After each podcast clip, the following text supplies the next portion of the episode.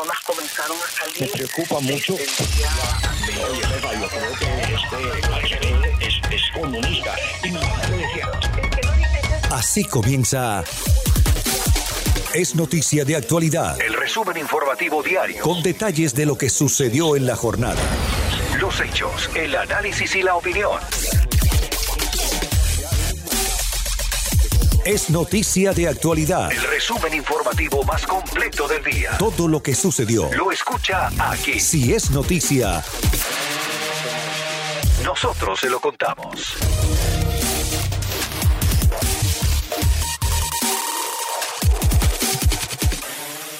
Feliz noche para todos. Hoy es miércoles 3 de marzo del 2021. Le saluda Carinés Moncada aquí en Es Noticia de Actualidad. A continuación, como lo hacemos de lunes a viernes, usted escucha las noticias, los temas, las conversaciones más importantes que hemos tenido durante toda la jornada informativa. Así que, como siempre, agradecidas, eh, agradecidos aquí en Actualidad Radio por su sintonía. Es Noticia de Actualidad. El resumen informativo más completo del día. Seguimos en Actualidad Radio analizando la sesión legislativa que comenzó esta misma semana en Tallahassee, la primera en tiempos de pandemia. Y Maribel Balbín, una experta en temas estatales y de la legislación, nos acompañó para conocer cuáles son las iniciativas que estarían afectándonos más y cuáles son las intenciones más importantes para el gobernador Ron DeSantis que ya comenzaron su trámite en la Cámara y en el Senado. De esto hablamos con Maribel Balbín. Maribel, buenos días, gracias por estar con nosotros. Buenos días, señores, buenos días. Muy, muy busy la mañana, esta mañana con, no sé, con Tallahassee. Yo no sé cuánto nos queda por hablar. Yo no sé, pero es que son, son muy inquietos estos muchachones y muchachonas por allá, Dios mío. No, ya no pueden, ya no saben qué inventar para hacernos la vida un puré de papa, ¿no? Cuando los comisionados y todos los que hablaron en la mañana de hoy son republicanos, por eso yo insisto que esto no es una cuestión de republicanos versus demócratas. Esto es una cuestión de un grupo de gente que se quiere apoderar de todo el poder desde Tallahassee, como si fueran liberales enloquecidos que creen que todo el poder lo tiene que tener el Estado y que están vendidos a los grandes intereses, sobre todo a las compañías de seguro. Pero bien, vamos a los temas porque me parece que es importante. Y ayer escuché parte del discurso del gobernador. O el gobernador están viviendo en una realidad alternativa en la cual yo no tengo acceso o nos quieren decir que lo que ah, pues estos líderes mesiánicos se terminan planteando, uno tiene que creerlo independientemente que la evidencia le diga a uno, oye, esto no es verdad lo que le está diciendo. En el discurso del gobernador, él mismo se congratuló, él mismo se felicitó diciendo, yo no he cerrado el Estado. Estaba hablando del Capitolio, que está cerrado. Está cerrado el Capitolio, ¿verdad? Sobre todo el Senado estatal, ahí no puede entrar ni una mosca, nada más que los legisladores. Eh, y cuando él dice, estamos eh, él está hablando de un lugar que está cerrado. Dije, nosotros no tomamos medidas para cerrar el Estado. Que yo recuerde, Maribel, y lo compartía con Juan Camilo, Aquí cerraron las escuelas en un, momento dado, hubo malls que tuvieron que cerrar, los restaurantes tuvieron restricciones. Aquí hubo serias restricciones en lo que eh, en lo que se refiere al COVID-19 y ayer el gobernador cerraron hasta Disney, Roberto. Exactamente, el gobernador decía, "No, nosotros no cerramos absolutamente nada." Juan Camilo y yo vivimos en universos paralelos donde soñamos que Disney había cerrado, que las escuelas habían cerrado, eh, que se habían tomado medidas extraordinarias, que hubo condados que impusieron las mascarillas de manera obligatoria. Después eliminó eso, pero al principio todas esas cosas se hicieron. Nosotros vivíamos en un universo paralelo que no tiene nada que ver con lo que el gobernador decía que él había hecho o el gobernador nos mentía impunemente para, precisamente para sentar las bases de una campaña que busca pues a ese votante incrédulo de la pandemia y que son yo creo que los causantes de que ya tengamos cerca de medio millón de muertos, más, de medio millón de muertos ya. Así es, Roberto, así es. Y muchas personas que mientras mirábamos el discurso del gobernador ayer, se hacía la misma pregunta. ¿Está hablando él del estado donde yo he estado viviendo por el último año? ¿O estamos hablando de otro lugar, como tú dices? Eh, él habló muy triunfalmente, obviamente eh, esto de muy um, aspirational, como dicen en inglés, no, tú nada más que tiene que decir las cosas de la forma que tú la ves, no necesariamente tienen que ser ciertas para comunicar con aquellas personas que te van a apoyar. Desafortunadamente estamos viendo que el gobernador va por un camino estrictamente trumpista. Él es el mini Trump, por eso es que tiene los números que tiene, como tú has hablado anteriormente, de aprobación entre el Partido Republicano, específicamente aquellas personas que han apoyado al expresidente en el pasado. Eh, no solamente, fíjate que él habla de las grandes cosas que la Florida hizo, que, que bien nos va, que la economía, todas las cosas que él, porque él ha hecho ciertas cosas que tú y yo estamos hablando ahora que no sucedieron, sino que también habló mal de otros estados. Eh, empezó de otros estados que estuvieron cerrados y que lo mal que les está yendo, eh, con una realidad de calamidad en la que están viviendo, la cual no es parte de la Florida. Eh, obviamente, eh, yo no, no lo que nosotros hemos experimentado, eh, pero sí, como tú decías anteriormente también, mirando hacia el 2024, donde de, de repente, yo no sé por qué eh, tampoco, porque figúrate qué, qué, calamidad en realidad podemos vivir, donde el mejor candidato para un partido en ese momento se llama Ron DeSantis. Eh, algo un poco decepcionante también. Por lo tanto, muy desafortunado que el gobernador piense que de esta forma. Y como decía Raquel y el, y el presidente, y, o sea, la comisionada Regalado y el comisionado Martínez anteriormente, eh, eh, hablando de cosas que no son necesariamente beneficiosas para el- la persona, de la- el día a día de vivir del, del ciudadano de la Florida. Ujú. Efectivamente, para los que están escuchando, que dicen que el gobernador no emitió, el, el Capitolio está cerrado. El gobernador ha ordenado eh, y el presidente del Senado y el presidente de la Cámara tienen el Capitolio cerrado. Cuando el go- eh, por eso que estoy diciendo de que vivimos en universos paralelos y que el gobernador quiere que terminemos creyendo lo que él dice, eh, independientemente que la evidencia dice lo contrario. Sí ha dado, en estos momentos, cualquier persona que quiera hablar en el Senado tiene que ir como a nueve cuadras y tiene que hablar virtualmente con el Senado. En la Cámara de Representantes hay un poco más de relajación a la hora de, o sea, de dar testimonio en los comités, pero todavía también la mansión del gobernador está cerrada. La mansión del gobernador no se puede visitar como se hacía en el pasado. Eh, eh, por eso estoy diciendo de que cuando el gobernador habla de esta realidad que él nos vende como si fuera cierta, está hablando, estamos hablando de dos realidades. La que él en su cabecita tiene como proyección de su candidatura para la reelección y también para si gana la reelección para la presidencia en el 24 y lo que nosotros estamos eh, viviendo diariamente. Pero bien, vamos a algunos de los proyectos de ley. Juan Camilo, me parece que es importante. Hemos hablado de dos, eh, Maribel, en la mañana de hoy, pero no son los únicos que son peligrosos. El comisionado Joe Martínez está diciendo si pasan esto y va a pasar esto de los seguros eh, de casa, sobre todo eh, la cobertura de los techos, esto se representa, puede ser catastrófico para el condado Miami-Dade. Raquel Regalado está diciendo si pasan y van a pasar, eh, pues eh, que eliminen las eh, boletas, por- o sea, que uno tenga que pedir nuevamente boletas por correo. Esto puede también ser otro desastre y puede crear un caos. Estos son legisladores republicanos que desde el condado Miami-Dade están diciendo nuestra legislatura puede provocar un caos en este, en este condado y en el resto del estado. Así es, Roberto. Y fíjate, como también hablaba el comisionado Martínez, pidiéndole a las personas que llamen a sus representantes, que le digan que esto no puede, ustedes no pueden votar por esto, que nos va a impactar a todos. Los dos temas, el de la votación y el de los seguros, eh, vemos que no solamente eh, tenemos representantes que van y están de acuerdo con este tipo de proyecto de ley, algo que no debe ser republicano o demócrata. Entonces vemos el voto a excepción de lo que decía Camilo, que una demócrata votó en ese comité por lo de los techos. Eh, el- la mayoría de los proyectos de ley lo vemos partidistas completamente, donde un partido vota de una forma y el otro vota de la otra, cuando estos temas no son políticos, son temas que nos impactan y nos van a impactar diariamente en la vida, en la vida diaria de nosotros. Eh, y fíjate, en cuanto al cabildeo que se hace para Tallahassee, no estamos hablando ahora, vamos a que los residentes llamen, por favor. Aún hay otro proyecto de ley en la legislatura donde quieren limitar el, el derecho de los eh, gobiernos locales para emplear a cabilderos, como tú decías, a Ron Book, el, el, el condado de Miami-Dade tiene un team de cabilderos a cual se les paga todos los años para que vayan a defender los, eh, los intereses del condado, que lo que tenían que estar haciendo serían los legisladores, ¿no? Hay un proyecto de ley donde quieren limitar el pago a estos eh, cabilderos y en realidad para que los, los gobiernos locales no tengan cabilderos en el futuro. Así que fíjate, eh, la intención es simplemente tener un total y absoluto poder, que el cual tiene en este momento, porque son 78 a 42 eh, en, en, la, en, en the House, en, en- la Cámara de Representantes. 16 a- en la Cámara de Representantes y en el Senado son 16 a 24. O sea, que la super mayoría es absoluta, donde no necesitan ni un solo voto demócratas para pasar nada de, esto, de estas iniciativas, ninguna Pero de ellas. A mí lo que me, me preocupa, a mí entre todas las cosas, ¿no? Y sin lugar a duda, cada vez que uno habla de Tallahassee, Dios mío, es que es como si fuera una casa de horror. Pero lo que hablaba yo, Martí- el comisionado Martínez, hace solamente unos minutos, eh, Juan Camilo, que están eliminando la posibilidad de que los condados puedan zonificar. Eso me parece que es la intromisión y el peligro, uno de los peligros más grandes que, po- que podemos re- que, que podemos pre- pre- tener.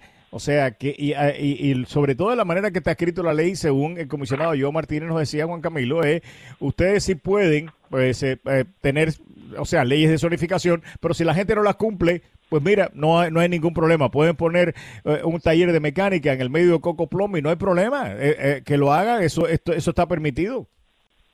Sobre Bueno, todo Roberto, eh, porque y, y Maribel, porque lo que lo que hemos visto es que se supone que eh, se propende porque los gobiernos locales sean los que tengan control de sus municipalidades, de sus localidades. Entonces, parece que desde la sesión pasada, si mal no recuerdo, ha venido como cambiando esa intención original. La, la, la sección más tradicional, más conservadora, es como, bueno, que cada quien se gobierne en su municipalidad como mejor pueda, pero desde el año pasado yo lo que veo es todo lo contrario. Parece como si desde Tallahassee se estuviera tratando de imponer un control para restarle poder a los condados y a las ciudades. Parece no, lo están haciendo. No, no, hay, no- ninguna ninguna duda de que lo que están haciendo es que, te- o sea, que eliminar el control local y, y asumir todo el control ellos. ¿Qué otros proyectos de ley? Eh, todo parece indicar, vamos ya directamente, o sea, todo parece indicar que va que lo de los techos va a pasar. Eh, todo parece indicar, eh, rectifícame si estoy equivocado, que lo, o sea, la cuestión esta del sistema electoral, de empezar a pasar leyes eh, para limitar el derecho de las personas a tener acceso a los centros de votación, va a pasar eh, también. ¿Qué otras cosas van a pasar que son preocupantes, eh, Maribel? Bueno, eh, Roberto, la número uno que el gobernador empezó a hablar desde septiembre, que tiene que ver con las demostraciones que hemos hablado tanto, que es la, la número uno, es en realidad de número también como legislación en cuanto a las demostraciones. Esa definitivamente eh, iba a ser una de las primeras cosas que se firmen, eh, quizás esta misma semana salga, yo creo, de la, del- de la Cámara, eh, donde se va a simplemente, como ley, el problema de cómo vamos a poder expresarnos los ciudadanos en, en cuanto a las protestas. Eh, desafortunadamente, o nuevamente, algo que no tiene nada que ver con la vida diaria y las cosas que son importantes hoy día para los floridanos. Eh, esa va a paso de, de conga, como podríamos decir, eh, igual que las otras dos de las que tú estás hablando. Eh, en yo quería un comentario en cuanto a lo que estaba hablando de la zonificación. Eh, también quitan, Roberto, por ejemplo, normalmente una violación de zonificación viene por una llamada anónima de un ciudadano. Eh, la legislatura eh, no permitiría a los gobiernos locales a, a ini- a iniciar investigaciones basadas en alegaciones anónimas. Así que ahí mismo te quitaría Perdón, Todo- No, no, no, no, no, no, no. Dios mío, qué creativos son. No, O no, sea, no, no. Tienen alma de Esa es delincuente. la- Tú, tú pensarías, ¿no? Pero una cosa que estuvo positiva, porque queremos a- que- vamos a hablar de algo positivo, ¿no? Eh, yo creo en los Maribel, yo voy a tener mañana al representante Da- Daniel Pérez, lo voy a estar con nosotros, a Dani. Esa, esa- ese proyecto legislativo yo todavía no lo he visto, se lo pedí al comisionado John Martínez, no lo he visto. Si tú lo tienes, eh, Juan Camilo, y a mí nos encantaría tenerlo para leerlo antes de mañana conversar con el, con el representante. Me parece que ese es un tema imprescindible de hablar con él. Y repito, nosotros no lo habíamos abordado, ese en particular no lo habíamos abordado porque eh, yo me acabo de enterar de, lo, que- de que ese proyecto de ley está avanzando y que puede terminar siendo ley también. Eh, no sé tú, Juan Camilo, yo no, no, no había, no, había- no había- o sea, no había tropezado con él todavía. La información para poder enfrentar los cambios que se avecinan la encontrará aquí. El doctor Jorge Suárez Vélez, analista económico. gente que está diciendo, ah, mira, me voy a meter a comprar una acción de GameStop. Esto que funcionó con Reddit y todo este proceso es algo que siempre te da ganancia. Entonces yo voy a meter mis ahorros a comprar acciones de una pirequería de empresa que está en vías de quiebra para especular con ella sin darme cuenta que de hecho lo más probable es que yo pierda todo mi dinero. Y cuando la realidad del día a día torna una tarea difícil de entender, es necesario comprender el poder de la información. Agentes federales se presentaron en una residencia del área de Sunrise al oeste del condado Broward en una operación contra la pornografía infantil. Para la policía, un momento, puedes parar un carro y cuando vas a pedirle la licencia, la persona saca la pistola y mata al policía, que ha pasado mucho, en cosa de segundos. La diferencia entre la vida y la muerte. Continuar con estas teorías conspirativas. El señor McCarthy diciendo, nosotros no vamos a tenerlas en esas dos comités. Actualidad Radio 1040 AM. Para todo el sur de la Florida y 103.9 FM para la ciudad de Miami. Para la ciudad de Como Miami. está diciendo esta señora, lo que ocurrió en Parkland. La información actualizada sobre el COVID-19 Es noticia de actualidad. Continúen escuchando. Es noticia de actualidad. Noticias Actualidad Radio les informa Julio César Camacho. Desde el primero de marzo comenzó el programa de asistencia de alquileres del condado de Miami-Dade, auspiciado por la comisionada Eileen Higgins. Al respecto nos decía lo siguiente. Bienvenida al programa. Ah, muy buenos días, ¿cómo está? Bien, gracias. Ah, buenas tardes, sí. Sí, ya, ya entramos en la tarde, claro que sí. Bueno, cuéntanos Ya. un poco sobre esta ayuda económica. Eh, ¿Cuándo comenzaría a ser dada? ¿Cuáles son las condiciones para entregar esa ayuda económica? Bueno, este programa es excelente porque el condado, nosotros recibimos 60 millones de dólares del gobierno federal para ayudar inquilinos en pagar su renta. Estas personas, por supuesto, necesitan probar que ha tenido problemas del ingreso debido a COVID-19. Pero si puede probarlo, quizás un desempleo, quizás um, horas cortadas, ellos pueden recibir asistencia en alquiler por, por un año, un año. Y importantísimo, vamos a pagar su renta directamente a su propietario. Entonces vamos a resolver dos problemas al mismo tiempo, porque si una persona no pague el alquiler, el propietario no puede pagar el, banco. En épocas pasadas, comisionada, eh, había una condición también que se hacía con los propietarios y los inquilinos, es decir, eh, si tenían muchos meses de atrasos llegaban a un acuerdo sobre el monto a pagar.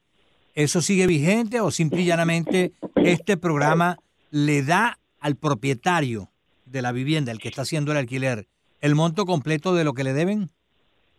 Sí, ah, tenemos el permiso del gobierno federal para pagar hace un año, 12 meses de, del, del alquiler. Y tenemos un límite de 3 mil dólares por mes, depende del nivel de, de su familia. O sea, hasta eso para- 3 mil dólares. O sea, el alquiler 3 mil hasta 3 mil dólares. hace 3 mil por mes y um, es importante porque este programa es diseñado por familias o individuos de bajos ingresos o medio ingresos.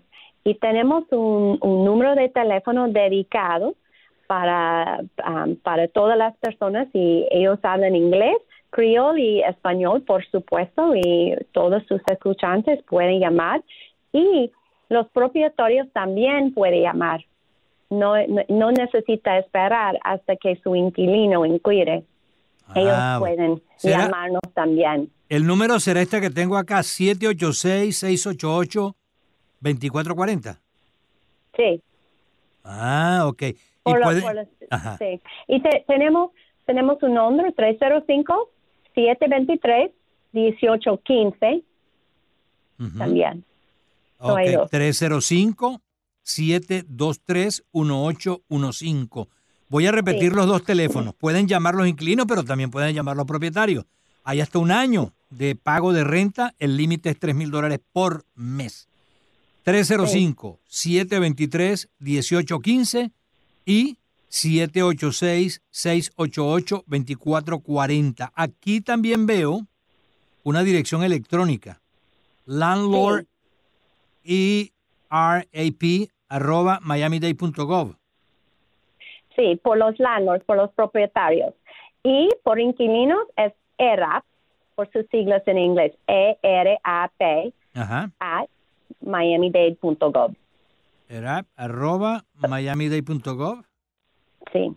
Ok, interesante entonces. Entonces, eh, ¿a partir de cuándo comenzaría o entraría en vigencia esto? Bueno, empecé el programa el lunes y personas pueden solicitar hasta el 15 de marzo.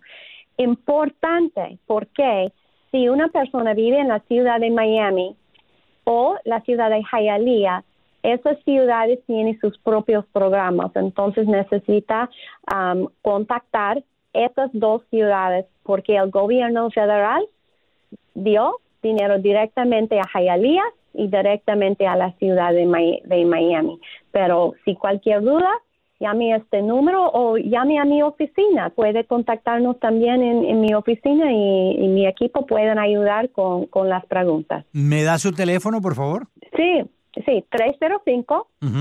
3 375 5924. ¿Lo puede repetir, por favor? Sí, 305 375 5924. Ok, 305-375-5924, el teléfono de la comisionada Eileen Higgins. Bueno, interesante esto y por lo demás, muchísimas gracias, comisionada, por habernos atendido y darnos esta información. Entonces, el programa comienza el lunes y durará hasta el 15 de marzo. Pagan hasta dos meses eh, de alquiler, el límite es 3 mil dólares mensuales. Puede llamar el inquilino, puede llamar el propietario y pueden eh, pedir información y obviamente les dirán cuáles son los requisitos a los efectos de dar ese pago atrasado de alquiler que tienen eh, inquilinos en el condado Miami-Dade. Excluidas. Hialeah, ¿cuál fue la otra ciudad que me dijo que estaba excluida? Miami. Sí, porque ellos han recibido mi- millones de dólares por su parte. ellos tienen, exacto, los- ellos tienen su propio programa eh, también de Sí. ayuda. Bueno, eh, agradecido, comisionada, y que tenga una feliz tarde. Igualmente. Era la comisionada Eileen Higgins, comisionada por el distrito número 5. Les informó Julio César Camacho. Es noticia de actualidad. El resumen informativo más completo del día. Más completo del día. Sigan escuchando Es Noticia de Actualidad. La novela de Alex Saab no termina y en este capítulo él dice que si lo extraditan se negará a colaborar con Estados Unidos. Marta Soto, directora de la unidad investigativa del diario El Tiempo en Colombia, junto a Yoli Cuello, amplían esta información que surge a raíz de una entrevista que dio a la agencia de noticias F el día de ayer. Eh, digamos que lo que tú dices, nosotros lo que hacemos es analizar entre líneas todos esos movimientos que lo anteceden eh, y efectivamente, eh, como tú dices, aquí tiene que haber algo. Ese mensaje no es para el honorable público, sino para el régimen de Maduro. Porque cuando dicen no voy a cooperar, es no se preocupen, no voy a hablar, eh, por lo menos esa es la lectura que están dando algunos de los analistas sobre el tema. Y a esto acuérdate que lo antecedió el hecho de que movieron a su familia de Caracas hacia Moscú. Entonces yo lo que creo, te lo digo, pero me puedo equivocar, es que ellos ya ven inminente la extradición y están mandando el mensaje de que eventualmente no entrarían a negociar. Pero quienes conocen no solamente la cárcel que lo espera, sino también eh, la colaboración que exige Estados Unidos, yo creo que muy pronto va a empezar a colaborar con la justicia. Ahora, ¿te sorprendió el hecho de que aceptara contestar esas preguntas o eso es parte de la estrategia de la defensa para seguir eh, torpedeando la extradición? Pues eh, digamos que EFE es una agencia seria, le hizo preguntas bastante convenientes, pero evidentemente si hay una eh, una campaña que están eh, desarrollando de última hora, en donde nos mandan cada vez que pueden información sobre que el Colegio de Abogados está pidiendo que SAP quede libre. Hay una marcha en Caracas a favor de Alex Saab, obviamente sí están desatando una campaña previo a la decisión que favorece a Saab. Por eso, de, la entrevista que logró el corresponsal de EFE en Cabo Verde, se rescata eso de que no voy a colaborar. El resto es repitiendo lo de siempre, que esto es una venganza contra Venezuela, que están atacando al régimen de Maduro, obviamente él dice al gobierno de Maduro, que él es un diplomático que tiene eh, que tiene investidura, entonces eh, digamos que sí es parte de la estrategia, pero este mensaje sí es claro. no voy a colaborar si me llegan a extraditar. Eso me imagino que tiene el arma de doble filo para decirle, sí, a los fiscales que están manejando el caso y también a las personas que están alrededor, que están pendientes de lo que pueda pasar, ¿no? Jolie, además acuerdas que viene como una, un segundo tiempo del indictment en donde van a vincular a familiares de Alex Saab y están abriendo otros indictment en otras cortes, incluso una en Nueva York. hay un proceso que va, eh, próximo eh, que se va a conocer en Nueva York. Entonces las cosas son bastante diferentes desde Cabo Verde a cuando tú ya aterrizas eh, en Miami, cuando te llevan a una celda y cuando empiezan a ofrecerte eh, beneficios a cambio de las cosas cambian, tiene la familia fuera, eh, así que veremos qué pasa en ese nuevo estadio si es que efectivamente Cabo Verde, como todo parece indicarlo, lo entregaría en las próximas horas. ¿Y esas próximas horas cuánto es? Porque ya estamos en el mes en el que, eh, de acuerdo al cronograma que ustedes están siguiendo allí en la unidad investigativa del tiempo, ¿no? Está casi que la otra semana aproximadamente, ¿no? Jolly, no me gustaría hacer apuestas, pero decían que antes del 11 hay una decisión de fondo. Eh, como siempre, eh, en aras de la equidad y la objetividad, es o queda en libertad o lo extraditan, pero en Estados Unidos están pendientes de que si se llega a producir eh, la aprobación ya en segunda instancia, porque el tribunal, acuérdate, el tribunal de apelaciones eh, ya dijo que sí, si en segunda instancia lo ratifican, sería eh, cuestión de minutos para que lo subieran rumbo a Miami. Pues aquí vamos a estar pendientes. Si te parece, eh, eh, estamos, ese capítulo lo dejamos ahí a ver cómo lo, siguen actualizando, a no ser que ustedes tengan también un libreto en el que estén trabajando y que pueda adicionar más a, esta saga de Alex Pues lo único que te digo es que segunda temporada sí va a haber, porque obviamente cuando llegue a Estados Unidos eh, va a haber mucha información que le van a solicitar y él verá si la entrega o no. Eh, lo único que te digo es que yo no duermo, porque con esa diferencia horaria estamos súper pendientes de todo lo que pase, tenemos las alarmas prendidas, eh, para ver si se produce. Acuérdate que nosotros no esperábamos tan pronto la decisión del Tribunal de Apelaciones y nos sorprendieron un 4 de enero. Entonces, pues ya estamos muy cerca al límite, así que yo creo que en cualquier momento se puede producir. Además, ya Verde no aguanta tanta presión. O sea, en esa entrevista con F le dicen que, eh, que es una democracia simulada, que lo poco que, que le queda de credibilidad. O sea, que lo, yo creo que el que más quiere solucionar este problema es Cabo Verde. Pues como siempre estaremos pendientes allí en el tiempo.com. Toda la información que comentamos con Marta, usted también la puede revisar y la puede leer. Marta, muchas gracias ah, por estar aquí con nosotros. Yoli, como siempre, un placer estar contigo y con tu audiencia. Hasta luego. Marta Soto, directora de la Unidad Investigativa del diario El Tiempo, actualizándonos un poco de las noticias a Colombia.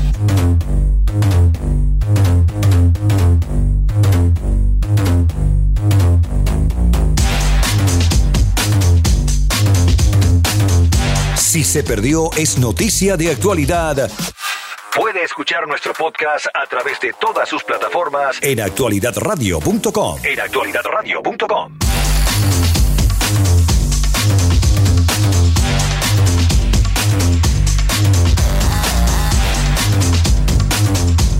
Es noticia de actualidad.